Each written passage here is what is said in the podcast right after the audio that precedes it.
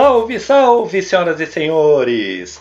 Rogério Pelegrim voltando aqui no seu podcast Rogérios Humanos, ao som de Mundo Livre SA, mais uma vez pedindo para você abrir bem os seus ouvidos para colorir a sua massa cinzenta. E vou continuar derrubando mitos, desmitificando algumas situações. Entre essas situações, a que vou desmitificar hoje é o funcionário que veste a camisa da empresa. Mas antes, uma historinha. Ah, meus amigos, me lembro como se fosse ontem. Por volta de 350 a.C., Aristóteles e eu estávamos tomando umas na calçada em frente à casa dele. Pois é, naquela época dava para fazer isso. E conversa vai, conversa vem, Aristóteles disse: o homem é um ser social. Contestei na hora e começamos uma calorada discussão. Retruquei: como o homem pode ser um ser social se muitos de nós só sabem olhar o próprio umbigo, sem a preocupação do bem-estar geral? Aristóteles aumentou ainda mais o tom de voz e explicou: o homem precisa de outras pessoas porque é um ser carente. Assim, precisa de outras pessoas para se sentir feliz, ou seja, precisa viver em sociedade. Nisso, apareceu Pífia, a esposa de Aristóteles, nos jogando um balde de água fria, literalmente, para pararmos a conversa por ali, uma vez que estávamos atrapalhando e ela não conseguia ouvir a novela, que era um tremendo sucesso na época. Uma verdadeira tragédia grega. Ensopado, saí de lá para não apanhar da pífia e, de forma até meio soturna, percebi que eu estava politicando o problema do Aristóteles e tive a brilhante ideia. Quer saber? Vou perguntar sobre isso ao Thomas Hobbes, que morava ali perto, a uns 1950 anos de distância. Então, ao ser questionado por mim, Hobbes disse com um engraçado sotaque britânico: não concordo que o homem seja um ser social, porque todo homem é mau por essência e, por isso, precisa do Estado ditador para discipliná-lo.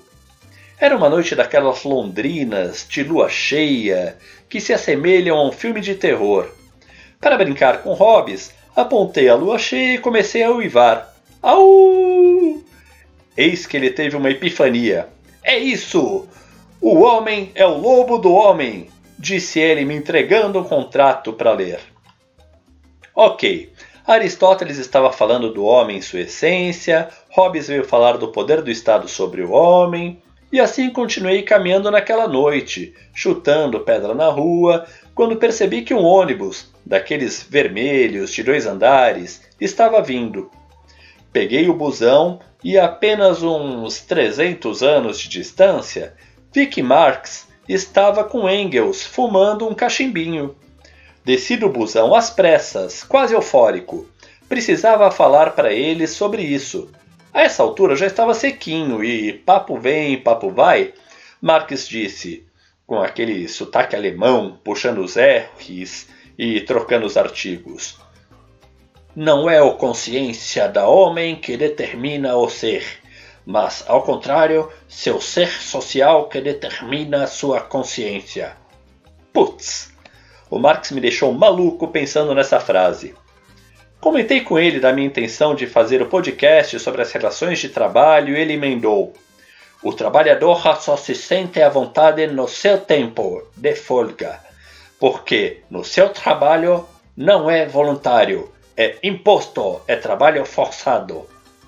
Caramba, mas essa. O que Marx quis dizer com aquilo? Será mesmo que ninguém trabalha por prazer? Será que os que acham isso vivem apenas uma ilusão? Que são alienados? Fora da realidade? Ah, sei lá. Eu, por exemplo, sinto um prazer enorme em fazer esses podcasts. Mas, pensando bem, não ganho nada para isso. É algo voluntário que faço. É, talvez Marx tenha razão. No entanto, eu também me sinto satisfeito e realizado quando eu faço o meu trabalho de verdade em RH. É uma recompensa e tanto ver o sorriso de uma pessoa que conseguiu uma vaga após tanto tempo de luta. Mas tem os seus momentos também que eu penso: o que eu estou fazendo aqui? E se isso ocorre comigo, também pode ocorrer com você ou com aquela outra pessoa ali ao lado, não é verdade? E para voltar ao tema vestir a camisa da empresa, penso que é algo que beira a hipocrisia. Pense comigo: se a maioria das pessoas estão na empresa por obrigação, porque precisam pagar as contas, para manter as suas vidas dos mais próximos, para ter qualidade de vida, para pagar pelos seus estudos, enfim. Por que pensar que essa pessoa terá um comprometimento desses de vestir a camisa? Ah, porque o homem é mais feliz quando realiza algo em comum com o outro, em sociedade. Deve estar pensando você ao se lembrar de Aristóteles. Pode até ser. Precisamos desse convívio. Mas quem aqui nunca teve aquele coleguinha insuportável que atire a primeira pedra, né? E para não deixar o amigo Toma Hobbes de lado, sempre tem aquele lobo em pele de cordeiro, né? Aquele colaborador, desculpe, colaborador não, funcionário. Ah, sempre tem aquele funcionário que veste a camisa da empresa, mas marca gol contra Sempre tem aquele que está no mesmo barco, mas rema na direção contrária na hora do vamos ver. Então, desculpe por derrubar mais esse mito, mas o funcionário que veste a camisa da empresa simplesmente não existe. O que existe sim é aquele funcionário que está sempre procurando ganhar mais, sempre querendo tirar uma vantagem financeira para, como diria Marx, chegar ao final do mês e ficar em paz com a sua consciência.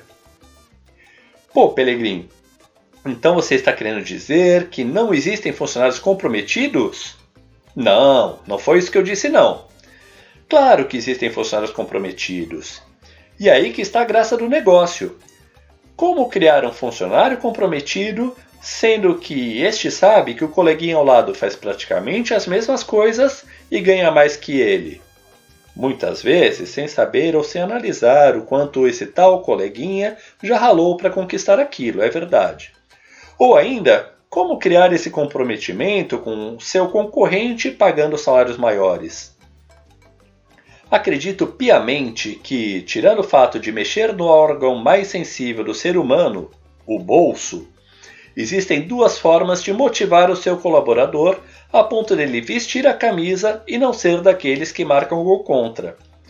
Essas formas são criando um clima agradável e amistoso de trabalho, mas daqueles que dá gosto de andar pelos corredores dizendo aquele sonoro bom dia aos colegas, ou então estabelecendo um propósito. E sobre propósito, existe uma outra historinha, uma lenda na verdade, Dizem que durante a corrida que levaria o homem à Lua em plena Guerra Fria, o então presidente Kennedy, acompanhado de uma equipe de televisão que estava mostrando as instalações guiada pelo próprio Kennedy, encontrou um faxineiro limpando o chão do corredor com seu esfregão. Então, o presidente parou e perguntou ao humilde homem o que ele fazia naquele enorme corredor dentro daquela empresa. A resposta do faxineiro foi: Estou ajudando a mandar o homem à lua.